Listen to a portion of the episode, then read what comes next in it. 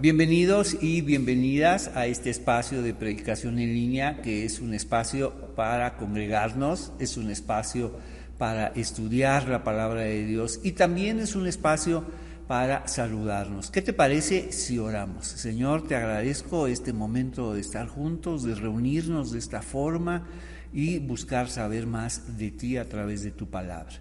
Te pedimos todo esto en el nombre de Jesús. Amén. Bienvenidos, estamos en Encuentros de Salvación en el Evangelio de Juan y hoy tenemos un capítulo muy especial, ya estamos en el capítulo 13 y es un capítulo muy intenso, muy especial, porque Jesús dirá cosas muy especiales y hará algo muy, muy... Eh, eh, especial con sus discípulos y déjame decirte, y esto los va a desconcertar muchísimo, los va a confundir. No ha sido fácil para los discípulos de Jesús seguirlo, vamos, y ver todo lo que hace y especialmente todo lo que dice, y han buscado entenderlo. Y no, y hay momentos donde verdaderamente se quedan confundidos. ¿Qué es lo que está diciendo? Y esto, vamos, que viene es muy, muy especial y tú y yo lo vamos a descubrir. Vamos ahora a nuestro apunte y vamos a llamar Encuentros de Salvación en el Evangelio de Juan, capítulo 13, y Encuentros para Servir. Y vamos al capítulo 13, versículo 1. ¿Qué te parece? Antes de la celebración de la Pascua, Jesús sabía que había llegado su momento. ¿Recuerdas que el Evangelio de Juan tiene claves muy especiales? El Evangelio es el Evangelio de las señales, es también el Evangelio del tiempo. Hay términos de tiempo muy especiales donde Jesús tiene que decirnos, ya ha llegado el tiempo. Incluso si lo seguimos con cuidado, pareciera que es una cuenta regresiva y se acerca el momento. Y ya llegó el momento. Jesús ingresa a nuestro tiempo y se somete a ese tiempo y sabe, escucha, que le queda poco tiempo. Entonces, ha reservado eh, enseñanzas muy, muy especiales. Por eso de aquí a los siguientes domingos vamos a tener enseñanzas muy especiales que solo están en el Evangelio de Juan. Mira lo que tenemos por delante en encuentros de salvación en el Evangelio de Juan. Entonces, antes de la celebración de la Pascua. Escucha, una manera de saber más o menos cuánto duró el ministerio de nuestro Señor Jesucristo es precisamente a través de estos términos de tiempo, a través de este calendario de fiestas eh, como la Pascua. Y llegó la Pascua y se acerca la Pascua y a través de ello podemos más o menos saber que el ministerio de Jesús duró entre dos a dos años y medio, vamos, y como tradicionalmente se dice,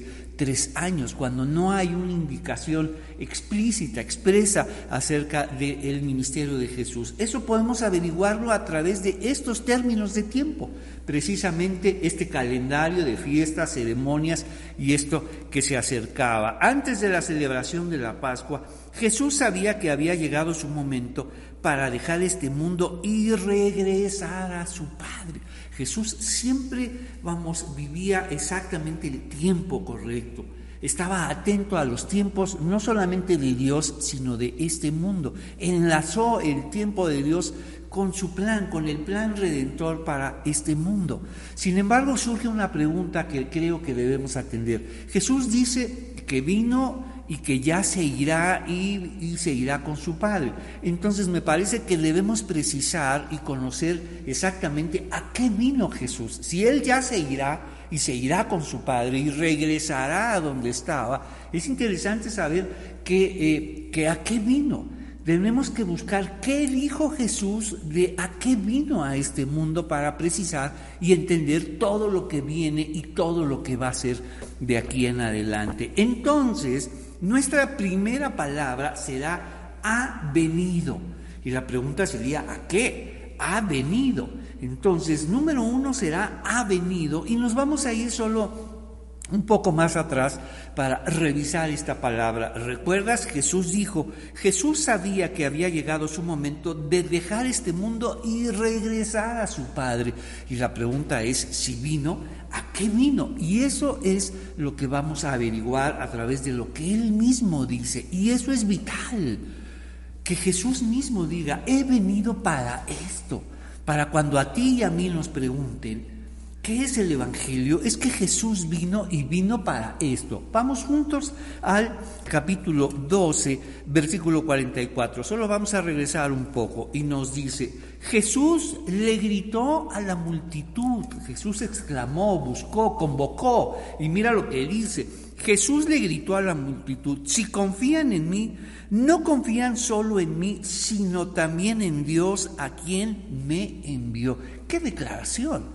Que Él viene de Dios. Y mira lo que va a decir a continuación. No solamente viene de Dios, sino escucha esto, versículo 45, pues cuando me ven a mí, están viendo al que me envió. ¡Qué declaración! ¡Qué revolución! Es toda una revolución teológica cuando Jesús dice, el que a mí me ve está viendo a Dios. ¡Wow!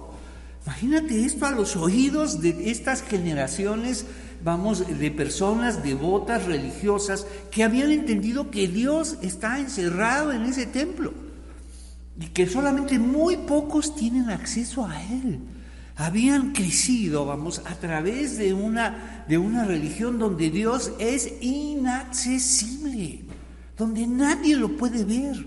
Entonces Jesús va totalmente en contrasentido. El que a mí me ve está viendo al que me envió. Entonces, ¿a qué vino Jesús? Número uno, vino a mostrarnos a Dios, vino a mostrarnos cómo es Dios. Y esencialmente, escucha, vino a mostrarnos a Dios y que Dios es accesible. Y tenemos acceso a Dios a través de Jesucristo. Entonces, mira, pues cuando me ven a mí, están viendo al que me envió. Jesús está siendo accesible a nosotros, a Dios, a ese Dios al que no podemos ver y al que no podemos acceder. Vamos, ahora lo hace accesible, mientras que en ese momento las personas estaban llevando a cabo ceremonias, vamos, a un gran y grandioso templo, espectacular, adornado, incluso que a los mismos discípulos los asombraba. Mira, Señor, mira este templo. Estaba ahí encerrado. Habían encerrado a Dios en medio de estas ceremonias íbamos y todo esto que que hacía que Dios fuera muy, muy inaccesible. Escucha, pero Jesús nos hace accesible a Dios, ingreso a Dios, saber de Dios. Por eso vino Jesús, para, inciso A, pusimos para mostrarnos a Dios. ¿A qué más vino? Nos dice, versículo 44 nuevamente, Jesús le gritó a la multitud, si confían en mí, no confían solo en mí, sino también en Dios, quien me envió, pues cuando me ven a mí, están viendo al que me envió. Qué declaración. Versículo 46. Yo he venido, acuérdate, esto lo debemos subrayar. Él mismo nos está diciendo a qué viene Jesús. ¿Cuál es su misión? Acuérdate, porque en el capítulo 13 nos dice que ya seguirá. Entonces, estamos revisando esto para cerciorarnos a qué vino. Número uno, vino a mostrarnos a Dios. Y después nos dice otra cosa más, versículo 46, yo he venido como una luz para brillar en este mundo de oscuridad. Wow. No solamente viene a mostrarnos a Dios, sino viene como una luz. Y mira el escenario, mira lo que encontró, mira por qué vino Jesús, porque había oscuridad. Y viene a mostrarnos a Dios y viene como una luz para brillar en medio de esta oscuridad. Yo he venido como una luz para brillar en este mundo de oscuridad, a fin de que todos los que pongan su confianza en mí no queden más en la oscuridad. Número dos, anotamos, no solamente vino para mostrarnos a Dios, sino, inciso B, vino a brillar en este mundo de oscuridad. Claro. ¿Qué, gran oscuridad sin encerrar a Dios en un templo, donde nadie puede saber de Él y donde nadie puede acceder. Tal vez el sumo sacerdote una vez al año al lugar, vamos, del lugar santo al lugar santísimo. Eso Jesús, Dios mismo, lo estableció como una señal para saber de Él, no como un fin. Encerrar a Dios en un templo donde nadie puede verlo, donde nadie puede entrar, y donde exige, donde exige muchas cosas, Entonces, qué confusión. Entonces, la declaración de Jesús, el que me ha visto a mí, ha visto al Padre. Entonces, pues cuando me ven a mí, están viendo al que me envió. Yo he venido como una luz para brillar en este mundo de oscuridad. No solamente Jesús vino a mostrarnos a Dios, sino ahora nos da la luz suficiente Ahí está la luz suficiente para verlo y lo vimos el domingo pasado. No solamente la luz de la vida, la luz del entendimiento, la luz de las oportunidades y la mayor luz de todas, la luz de la revelación. Entonces, ha venido, Jesús vino para mostrarnos a Dios, vino para brillar en este mundo de oscuridad. Y vamos a uno, uno un aspecto más. Entonces, versículo 46, no solamente yo he venido como una luz para brillar en este mundo de oscuridad, a fin de que todos los que pongan su confianza en mí no queden más en la oscuridad. No voy a juzgar a los que me oyen, pero no me obedecen, porque he venido, escucha nuevamente, no voy a juzgar a los que me oyen, pero no me obedecen porque he venido para salvar al mundo y no para juzgarlo. Son textos que deben ser subrayados. Él mismo está diciendo a qué vino. Para cuando te pregunten, ¿a qué vino Jesús? Bueno, pues ya sabemos dónde encontrarlo en Juan 12, versículo 44, 45 y 46. No solamente vino a mostrarnos a Dios, sino vino a brillar en este mundo de oscuridad y anotamos, inciso C, vino a salvar al mundo y no a juzgarlo. Vino a salvar al mundo. Mira la condición en la que estamos, que solamente Dios puede sacarnos, Dios puede salvarnos. Mira la oscuridad tal que necesitamos de la luz de Jesús para brillar en este mundo de oscuridad. Y el vino que pusimos vino a salvar al mundo y no a juzgarlo. Entonces debemos saber a qué vino y ya sabemos que ahora se irá y se irá a su Padre. Por eso podemos entender esto que leímos en el capítulo 13. Antes de la celebración de la Pascua, Jesús sabía que había llegado su momento para dejar este mundo y regresar, para dejarlo. Entonces la pregunta que surgió es, ¿a qué vino? Y ya proponemos tres ideas. Vino para mostrarnos a Dios, vino a brillar en este mundo de oscuridad y vino a salvar al mundo y no a juzgarlo. Hay una palabra ahí, hay una situación que me parece que debemos seguirla y debemos contestarla. Entonces, escucha lo que dice. Versículo 47. No voy a juzgar a los que me oyen, pero no me obedecen. ¿Cómo? ¿Pero obedecer qué? ¿Qué es la obediencia que está pidiendo Jesús? ¿Obedecerlo a qué? Me parece que hay tres aspectos que Jesús ha pedido que lo obedezcamos. Entonces, nuestra segunda palabra sería obedecer. La primera ha venido, ya vimos, para mostrarnos a Dios, para brillar en este mundo de oscuridad. Y número tres, para salvar, salvarnos y no juzgarnos. Pero Él está diciendo, hay los que me oyen, pero no me obedecen. Pero obedecer qué? ¿Qué es lo que ha pedido Jesús? Y me parece que ha pedido tres cosas. ¿Qué te parece? Entonces nuestra segunda palabra es obedecer y la pregunta sería, ¿obedecer qué, Señor? ¿Qué quieres que haga? ¿Qué es lo que has pedido? Porque Él mismo nos ha recordado, no voy a juzgar a los que me oyen, pero no me obedecen, porque he venido para salvar al mundo y no para juzgarlo. ¿Qué obedecer? Tres cosas. Vamos, capítulo 12 versículo 26. Ahí está lo primero que está llamando a Jesús, está llamando a estos, a esta multitud. ¿Y qué debían obedecer? Tres cosas pidió. Número, eh, número uno, versículo 26. Todo el que quiera ser mi discípulo, escucha, debe seguirme porque mis siervos tienen que estar donde yo estoy, el Padre honrará a todo el que me sirva. O sea, no solamente está hablando de discípulo, sino lleva más allá este, este, esta petición, vamos, de, de seguirlo, sino ser, vamos, convertirnos en siervos. No solamente señalarlo como maestro, sino declararlo como Señor convertirnos en sus discípulos y en su siervo. Tú eres mi Señor. Es lo primero que está pidiendo. me oyen pero no obedecen. ¿Qué obedecemos? Número uno, ponemos seguirlo. ¿Qué está pidiendo? Me oyen pero no me obedecen. ¿Y qué está pidiendo? Ya lo vimos. Todo el que quiera ser mi discípulo debe seguirme porque mis siervos tienen que estar donde yo estoy. ¡Wow! No solamente nos está pidiendo que seguirlo, seguirlo como maestro, sino servirlo como Señor. Eso implica seguir a Jesús. Y eso es lo, primero que está diciendo, no me obedecen. He llamado a todos a seguirme. Entonces, y número uno, seguirlo. Número dos, capítulo 12, versículo 35. Aquí hace otra petición, vamos. Aquí otra invitación a no solamente seguirlo, sino escucha esto. Versículo 35.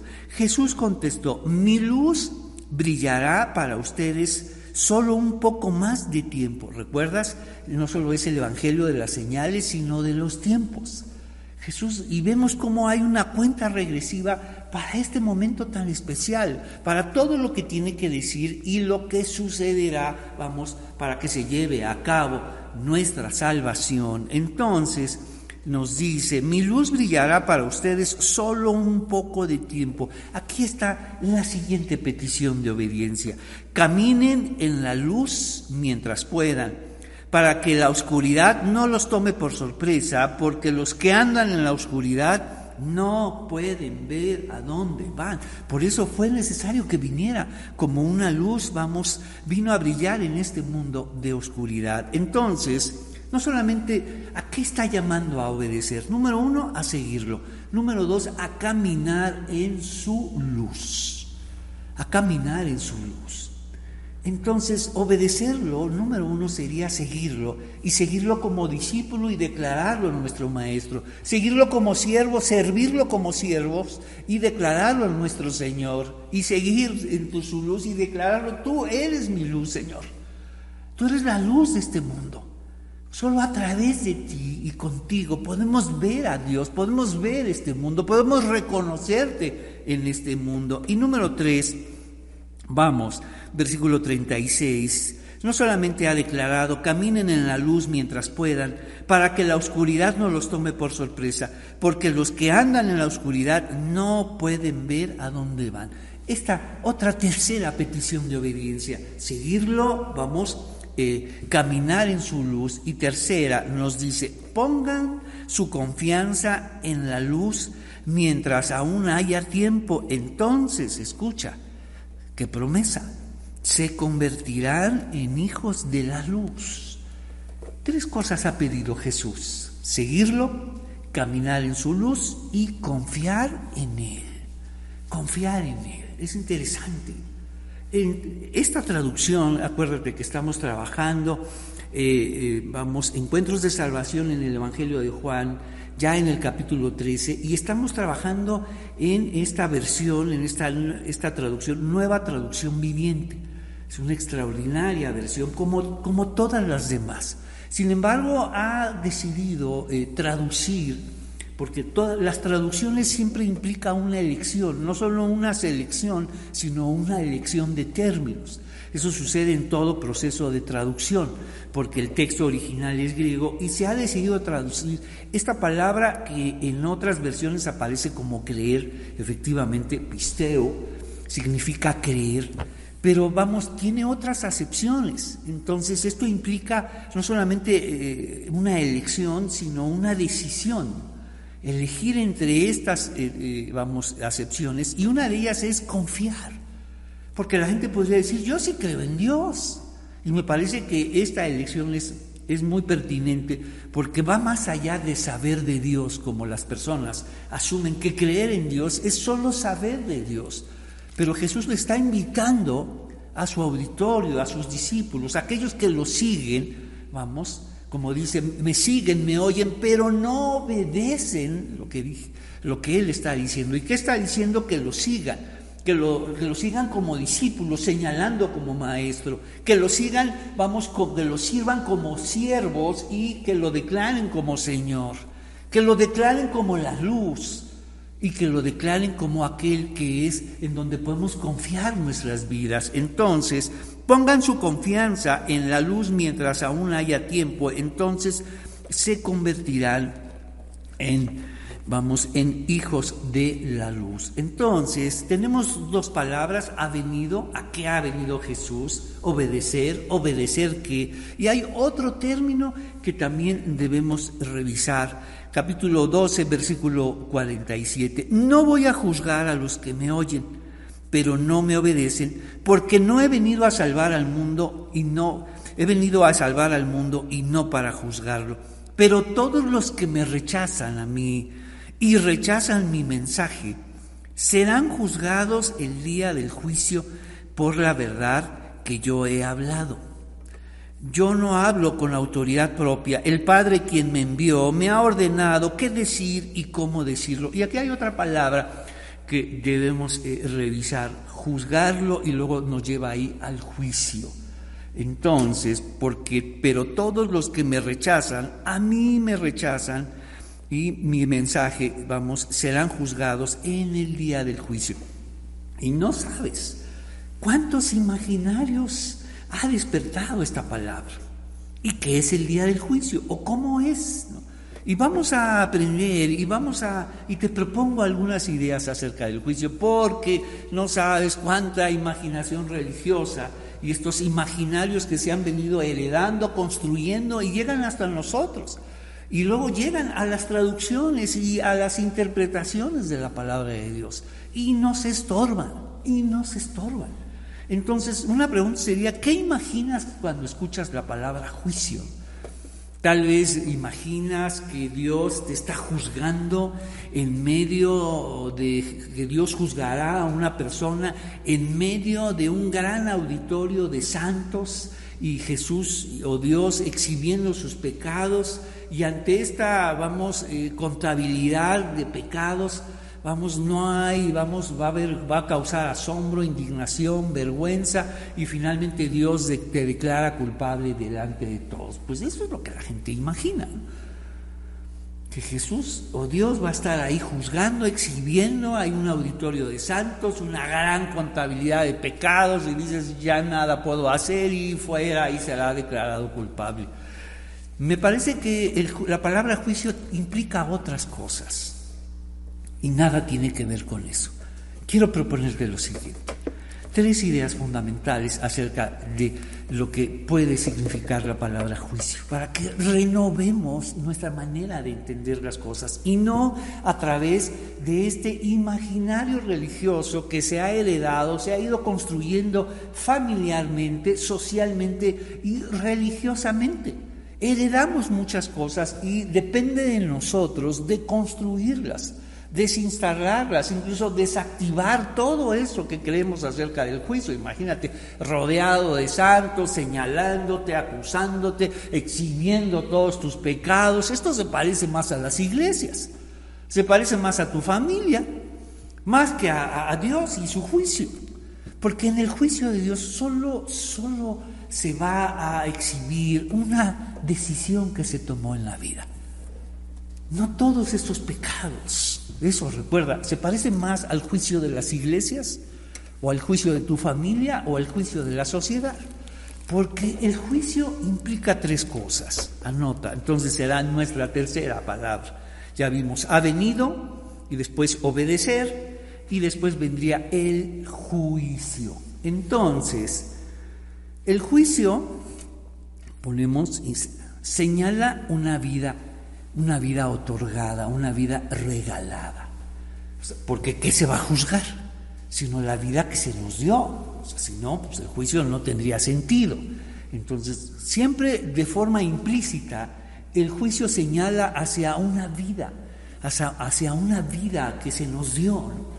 Entonces, y esta vida, ¿cómo se nos dio? Con una libertad genuina. Entonces, no solamente el juicio señala hacia una vida regalada, otorgada, concedida, sino número dos, señala una libertad también concedida.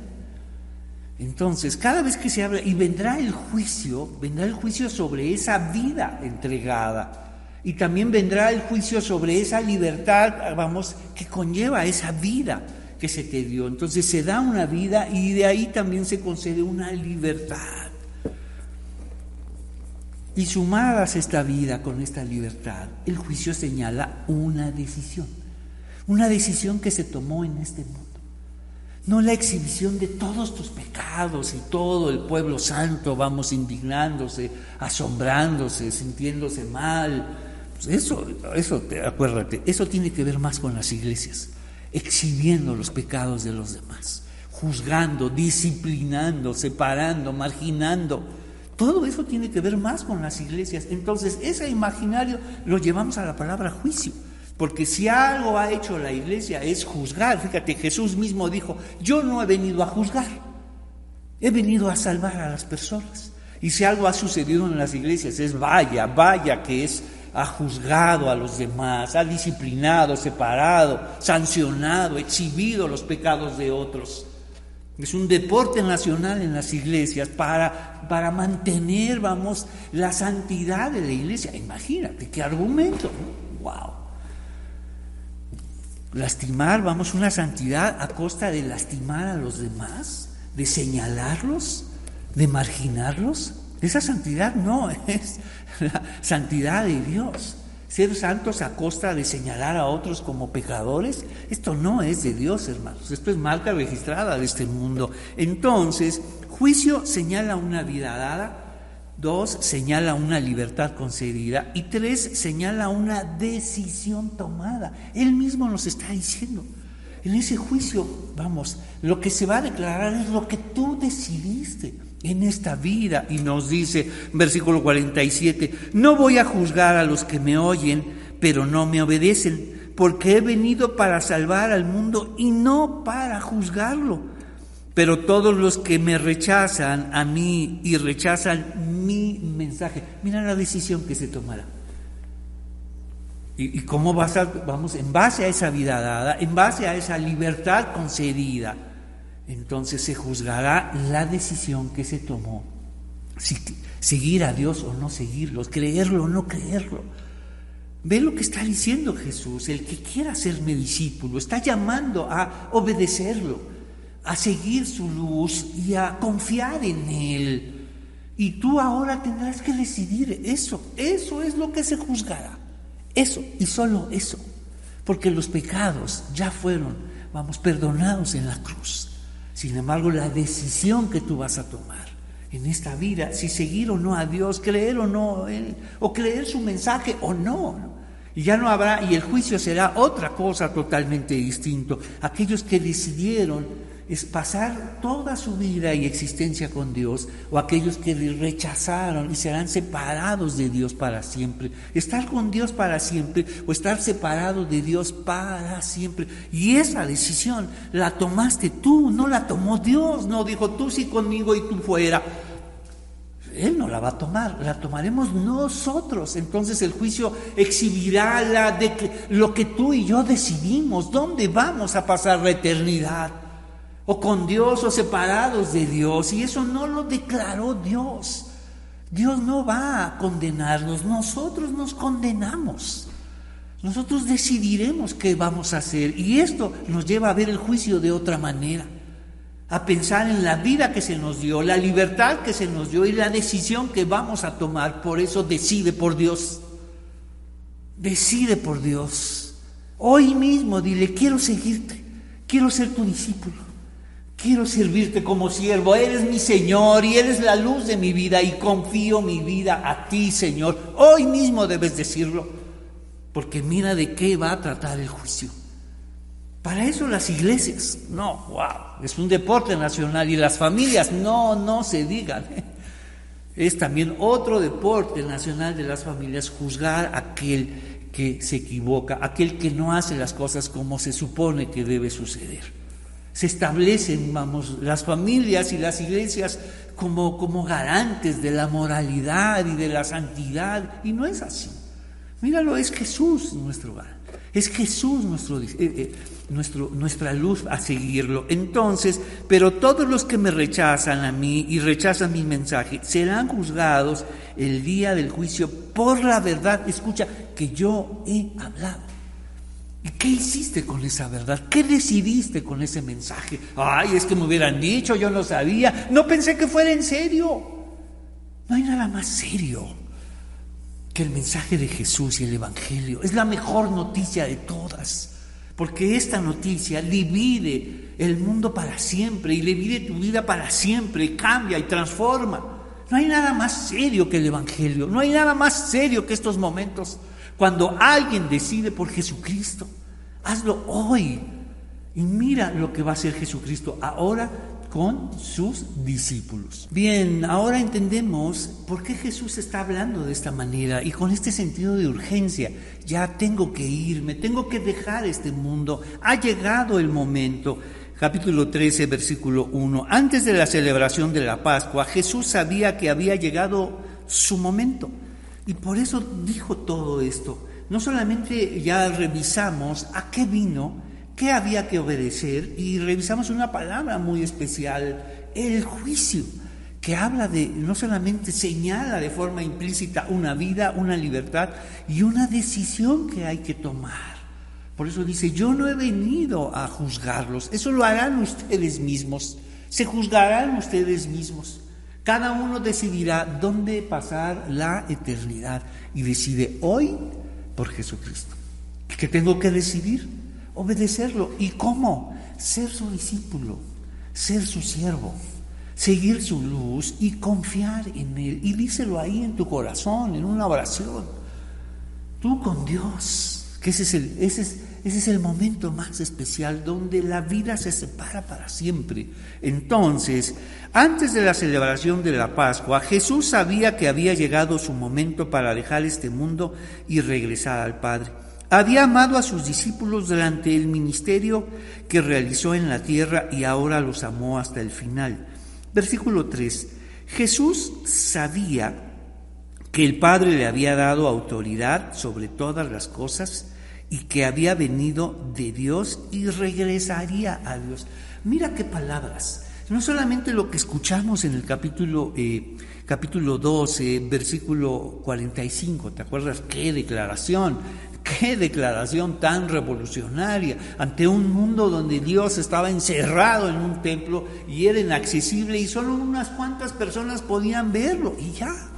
Sin embargo, todo mundo debía de rendirle tributo, vamos, adoraciones y ceremonias, pero ahí estaba.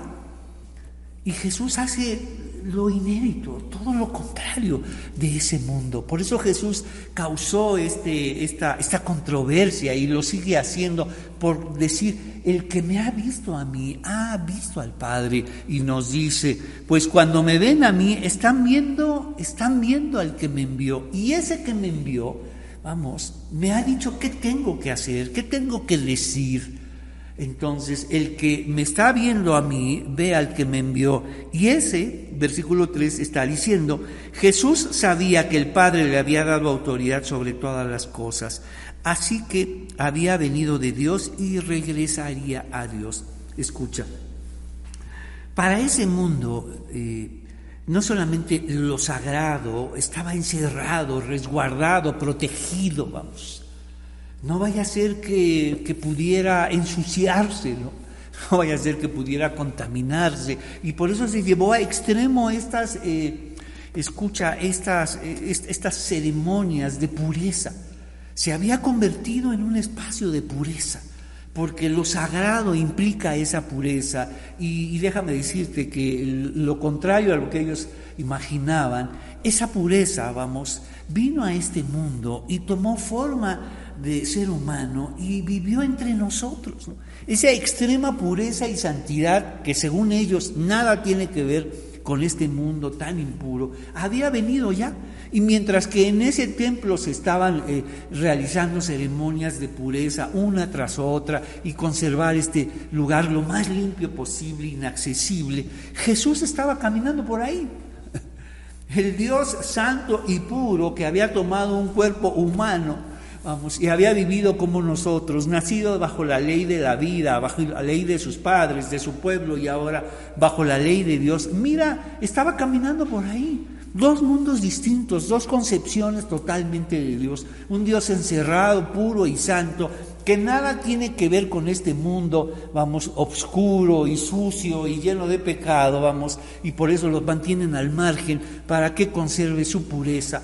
Mientras que un Dios vino a este mundo, he venido a este mundo. El que me ha visto, nos dice, el que me está viendo, está, eh, cuando me ven, están viendo al que me envió. Y ese Dios, escucha, vamos, lo sagrado viene a enseñar lo que significa lo sagrado. Y lo sagrado ha mostrado Jesús que lo sagrado ha venido a este mundo, le gusta estar con este mundo, ha venido a salvar a este mundo, a sanar a este mundo. Lo sagrado convive con lo humano. Lo sagrado escucha esta, esta declaración tan, tan revolucionaria y subversiva. Lo sagrado sirve a lo humano. Imagínate, lo sagrado ha venido a servir a lo humano. Cuando ellos han vivido generaciones y generaciones enteras de que han entendido, lo han heredado y lo han asimilado y lo han creído como cierto de que nosotros servimos a lo sagrado. Y cuando Jesús vino a mostrar que lo sagrado viene a servirnos a nosotros, wow. Una y otra vez Jesús lo enseñó. ¿Quién es el más importante? ¿Quién quiere ser el primero sino el que sirve a los demás? El que es mayor, el que es superior, sirve al que es menor. Pero en ese mundo todo es al revés. El que es menor sirve al que es superior. El que es inferior sirve al, que es grande. No, mira, es sentido contrario. Jesús lo dijo, ¿quién es el mayor? ¿El que se sienta a la mesa o el que sirve? Mira, entonces, lo sagrado vino a mostrarnos Jesús que lo sagrado es accesible, que lo sagrado ha venido a este mundo, que lo sagrado ha venido aquí a vivir, a crecer, a comer, a convivir, a perdonar, a sanar. Ve el sentido de lo sagrado. Entonces, por eso esta declaración que hace Jesús en el versículo 45, pues cuando me ven a mí, están viendo al que me envió.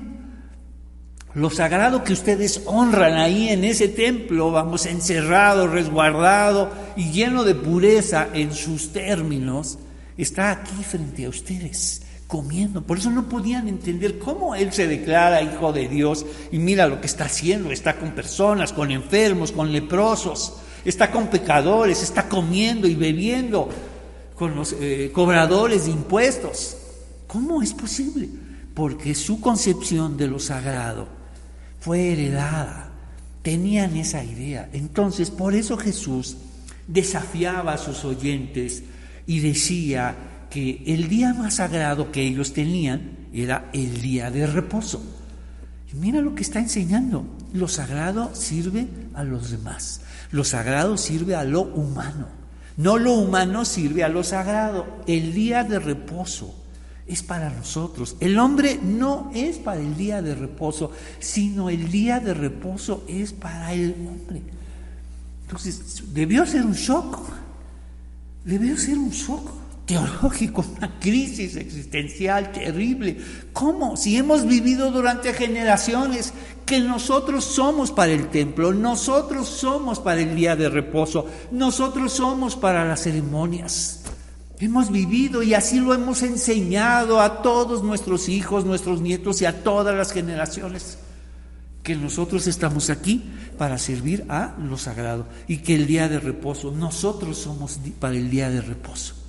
No, y Jesús viene a decirles, el día de reposo es para nosotros, lo sagrado es para nosotros, ha venido a este mundo a servirnos. Y mira lo que nos dice versículo capítulo 13, versículo 3. Jesús sabía que el Padre le había dado autoridad sobre todas las cosas y que había venido a de Dios y regresaría a Dios. Mira la declaración de autoridad. Mira lo que hace. Está diciendo, he venido de Dios. Vengo de Dios, tengo la autoridad de Dios, vengo del cielo y he venido a este mundo, tengo toda la autoridad de Dios. Y mira lo que hace un hombre con toda la autoridad de Dios, Dios en la persona del Hijo. ¿Qué es lo que hace a continuación? Versículo 4. Así que se levantó de la mesa, se quitó el manto, se ató una toalla a la cintura. ¿Cómo? Eh, mira lo que acaba de decir, para que revisemos bien. Nos dice versículo 3, Jesús sabía que el Padre le había dado autoridad sobre todas las cosas. Mira el que tiene verdadera autoridad, ¿sabe lo que hace?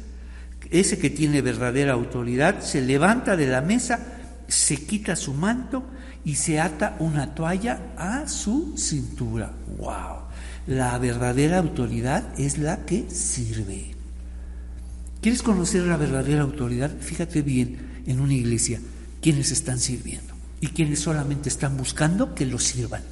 La verdadera autoridad sirve a los demás. El que tiene autoridad sobre todas las cosas, y vaya que la tiene, cuando Jesús dijo, yo soy la resurrección y la vida. Él es la diferencia entre la vida y la muerte. Él es la diferencia entre estar con Dios para siempre o estar separados de Dios para siempre, como lo vimos. Él es el que dijo, yo he venido, vamos, para mostrarles a Dios. He venido a brillar en este mundo de oscuridad y he venido a salvar al mundo y no a juzgarlo. ¿Y qué pidió que lo obedezca? Que lo, para obedecerlo, dijo, seguirlo, caminar en su luz y confiar en Él. Ese que tiene una gran, gran autoridad, mira lo que está haciendo.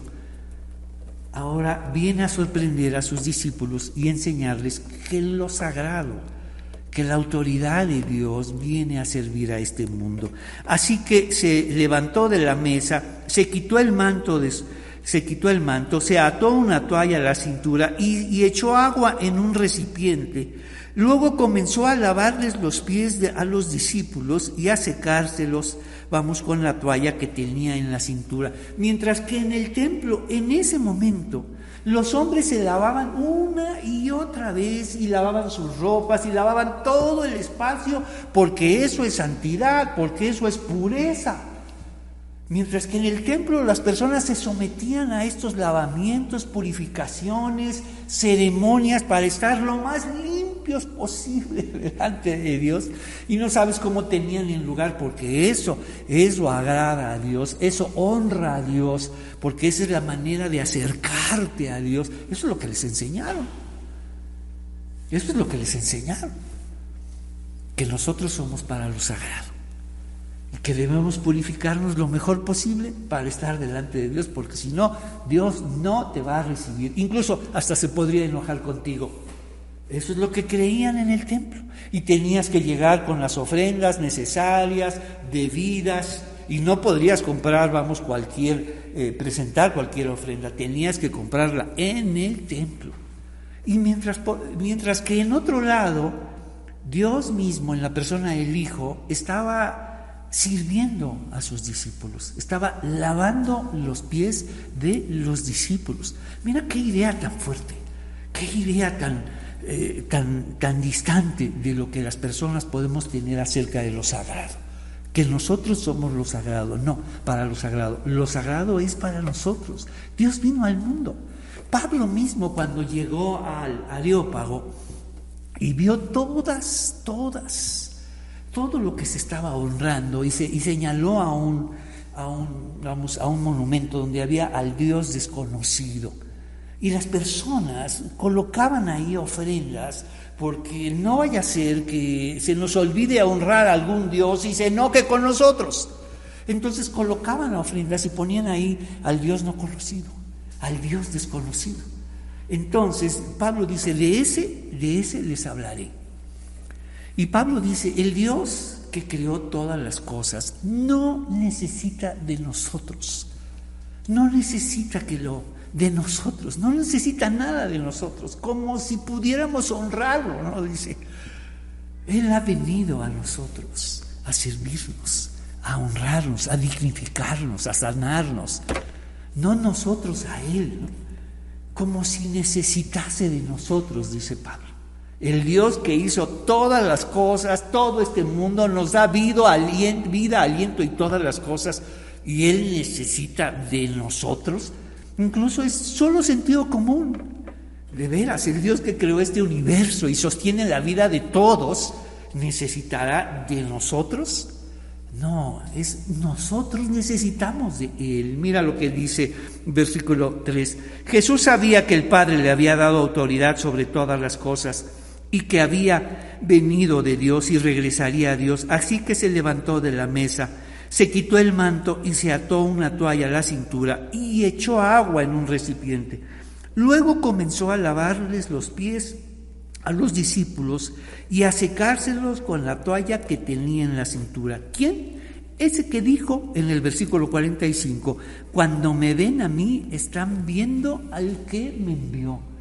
Cuando me ven a mí hablando y enseñando, están viendo al que me envió. Y si yo estoy enseñando esto, están viendo a Dios enseñando esto.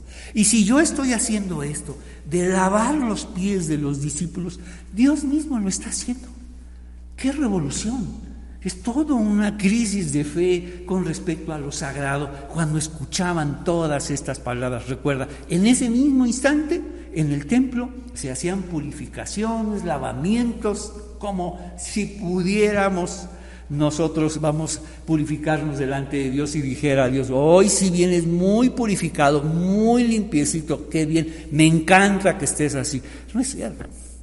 Si Él no nos limpia, nada podemos hacer. Si Él no nos purifica, nada, nada se puede hacer en este mundo. Ninguna ceremonia es suficiente. Ningún ritual es, vamos, es, es lo, es, vamos, nos puede honrar delante de Dios. Solo Él nos puede honrar. Solo Él nos puede limpiar. Ninguna ceremonia, ningún ritual, ningún templo. Porque lo sagrado ha venido a nosotros a limpiarnos, a dignificarnos, a salvarnos. Yo no he venido a juzgarlos. Mira qué contraste tan grande. Por eso Jesús sigue causando controversia, porque seguimos aferrados a que nosotros servimos a lo sagrado, cuando Jesús nos ha enseñado que lo sagrado sirve a este mundo, sirve a los débiles, a, los que, a los que no pueden hacer nada con su vida. Entonces Jesús nos dice, y echó agua en un recipiente y luego comenzó a lavarle los pies a los discípulos y a secárselos con la toalla que tenía en la cintura. Cuando se acercó a Simón Pedro, éste le dijo, Señor, tú me vas a lavar los pies a mí, por favor, Señor. Soy yo quien quien tiene que lavar. Tú mismo estás llamando a que seamos tus discípulos y que seamos siervos tuyos porque tú eres mi, Señor. Pero él no, no entendía todavía. Tú me vas a lavar los pies. Lo sagrado nos sirve a nosotros, lo sagrado nos limpia a nosotros. Soy yo quien tiene que hacerlo. O sea, claro que Pablo, que Pedro reacciona, Señor, tú me vas a lavar los pies a mí. Jesús contestó, ahora no entiendes lo que hago, pero algún día lo entenderás. Entonces, tenemos nuestra cuarta palabra, es una lección. Juan 13 del 1 al 5, una lección muy, muy importante. ¿Qué le vamos a enseñar? Que lo sagrado sirve al ser humano. Que la autoridad, vamos, la verdadera autoridad se ciñe una toalla en la cintura para servir a los demás. Jesús mismo dijo, y esto quiero que lo hagan con los demás. Esto, entonces, no, dice, protestó Pedro, jamás, jamás me lavarás los pies. Si no te lavo, respondió Jesús, no vas a pertenecerme. Entonces lávame también las manos y la cabeza, Señor. No solo los pies, exclamó Simón Pedro. Jesús respondió, una persona que se ha bañado bien no necesita lavarse más que los pies para estar completamente limpia. Y ustedes, discípulos, están limpios aunque no todos. Entonces, vamos, la primera, la, la palabra número cuatro, es una lección y es, vamos, una lección de que la seguridad sirve a los demás. El servicio es para aquellos que están seguros no para gente insegura. El servicio a los demás es para gente que está segura de lo que implica servir, de lo que implica la autoridad, de que esto es para los demás. Entonces, la seguridad, dice Jesús, yo la, la seguridad, sé de dónde vengo, sé lo que tengo que hacer y por eso procedía de esta manera. Entonces, la seguridad que sirve a los demás. Otra lección, la autoridad que ayuda a los demás. A eso vino Jesús ayudar a los demás. Yo no he venido a juzgar, yo no he venido a condenar, sino a salvar. Y una lección, la más desconcertante de todas, lo sagrado que lava los pies de los discípulos. No había nada más sagrado ahí que Jesús. No había más, nadie más limpio y puro y santo que Jesús. Él es nuestro modelo de de, pureza, de santidad, de espiritualidad. ¿Y qué está haciendo este modelo de pureza y, vamos, y de santidad? Sino lavando los pies. ¿Qué enseñanza para sus discípulos? Qué desconcertante. Reaccionamos como Pedro. Entonces, y terminamos, terminamos con la última palabra, lo que nos dice Jesús en el versículo 7. Jesús contestó, ahora no entiendes lo que hago pero algún día, escucha, lo entenderás. Vimos a sus discípulos siguiendo a Jesús, escuchándolo y tratándolo de entender en lo que dice y en lo que hace. Vemos la confusión de Pedro.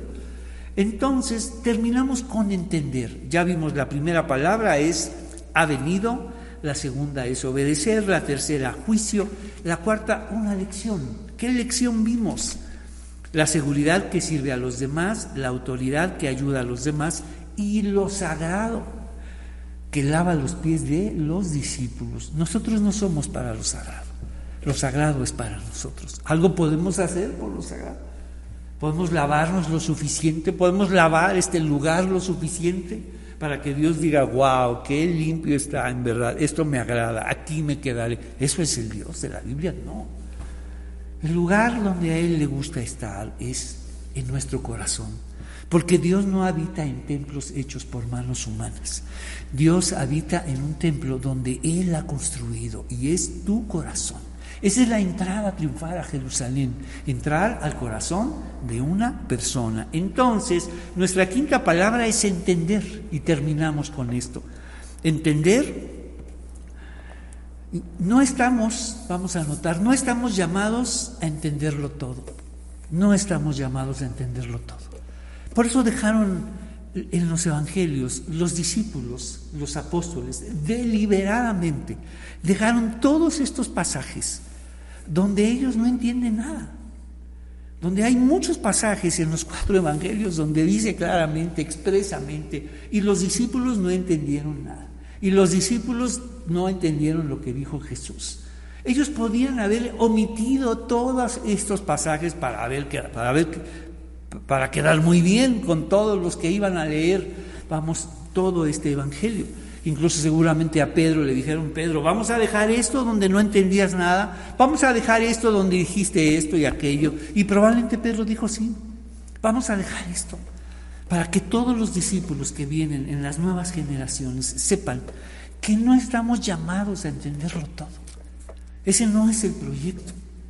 Entonces los discípulos podían haber omitido los momentos más difíciles, más vergonzosos, incluso seguramente le dijeron a Pedro, vamos a dejar donde negaste a Jesús, sí, sí, vamos a dejar.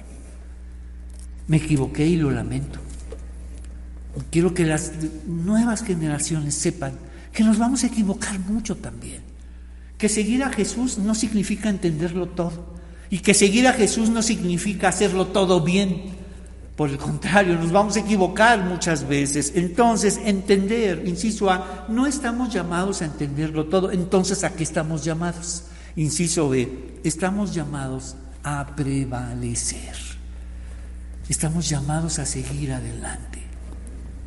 Inciso C, entenderlo todo es una promesa. Jesús mismo lo dijo. Señor, tú no me vas a lavar los pies. Jesús contestó, ahora no entiendes lo que hago, pero algún día lo entenderás. Y eso es una promesa. Entonces, no estamos llamados a entenderlo todo. Y eso es un alivio para todos. Ni hacerlo bien todo. Al contrario, estamos llamados a prevalecer. Eso es lo más importante. Que sigas adelante, que sigas creyendo, que sigas, vamos, que sigas tú y yo juntos conociendo al Señor Jesús. Y entenderlo todo es una promesa. Algún día lo entenderemos. Pero mientras tanto, vamos a seguir juntos a Jesús. ¿Qué te parece si oramos? Señor, te agradecemos este momento de, de lecciones. ¿Qué lección, Señor? el saber que lo sagrado sirve a, a los discípulos. Hemos vivido en un sentido contrario, pensando que estamos nosotros aquí para servir a lo sagrado cuando tú haces todo lo contrario. Has venido a salvarnos. Te pedimos todo esto en el nombre de Jesús. Amén. Muy bien, pues vamos a la cena del Señor. Bienvenidos a la Cena del Señor. Qué bueno que nos acompañas en este memorial que hemos decidido siempre tener el último domingo de cada mes, agradeciendo las semanas que nos fueron concedidas, los días, las oportunidades y todas las veces que nos hemos podido ver en estudios en línea y en predicaciones en línea. Gracias por acompañarnos. Vamos juntos en la Cena del Señor, este memorial tan importante, que tengas preparado el pan y el vino y un corazón dispuesto a celebrar este momento tan especial. Acuérdate lo que vimos aquí en, Juan 13 acerca de que Jesús dijo que quien lo estaba viendo a él estaba, estaba viendo a quien lo envió. Jesús vino a mostrarnos a Dios y todo lo que dijo y hacía también lo hace Dios.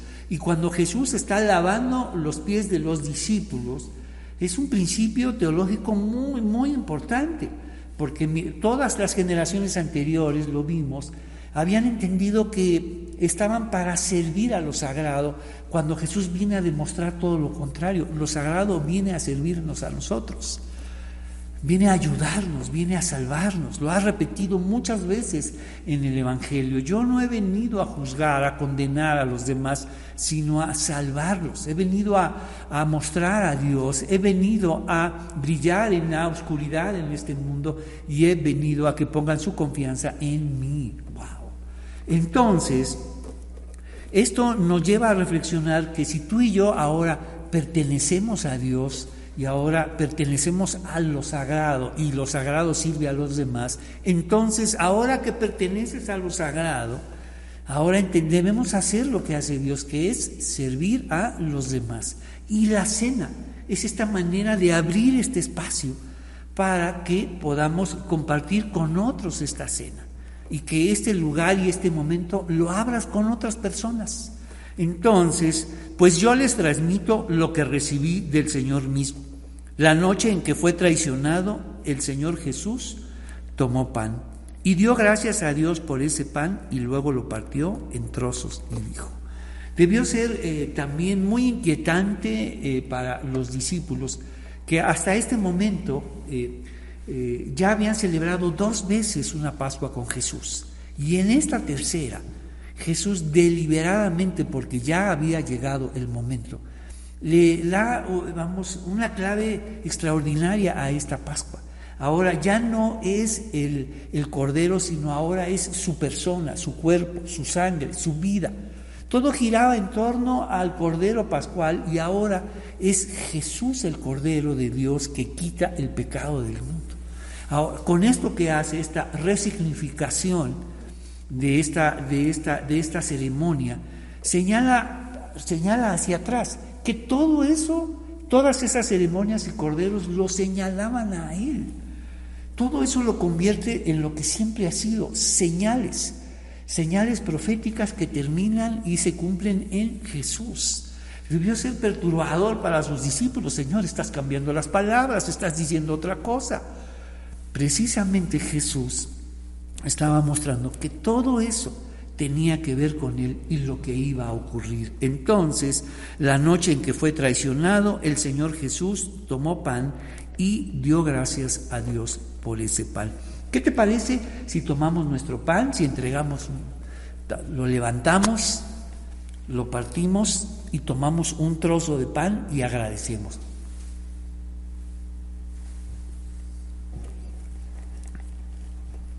La noche en que fue traicionado, el Señor Jesús tomó pan y dio gracias a Dios por ese pan. Luego lo partió en trozos y dijo, esto es mi cuerpo, el cual es entregado por ustedes. Hagan esto en memoria de mí. De la misma manera tomó en sus manos la copa de vino. Tomamos nuestra copa y la levantamos de la misma manera tomó en sus manos la copa de vino después de la cena y dijo, esta copa es el nuevo pacto entre Dios y su pueblo. Mira lo que viene a hacer Dios, mira lo que viene a traernos. Un nuevo pacto que tiene que ver con nuestro corazón, con nuestra salvación. Y nos dice, este pacto entre Dios y su pueblo, un acuerdo confirmado con mi sangre. Hagan esto en memoria de mí todas las veces que la beban, pues cada vez que coman este pan y beban de esta copa, anuncian la muerte del Señor hasta que Él vuelva. Levantamos la copa, agradecemos a Dios. Gracias Señor por tu sangre, por tu vida para con nosotros. Y te pedimos todo esto en el nombre de Jesús. Amén. Bebamos la copa. Versículo 26. Pues cada vez que comen este pan y beben de esta copa, anuncian la muerte del Señor hasta que Él vuelva. ¿Cómo Pablo quiso cerciorarse que esta ceremonia fuera entendida? El sentido correcto de esta ceremonia. Anunciamos la muerte del Señor hasta que Él venga. ¿Qué te parece si ahora juntos participamos de este hermoso himno, el, la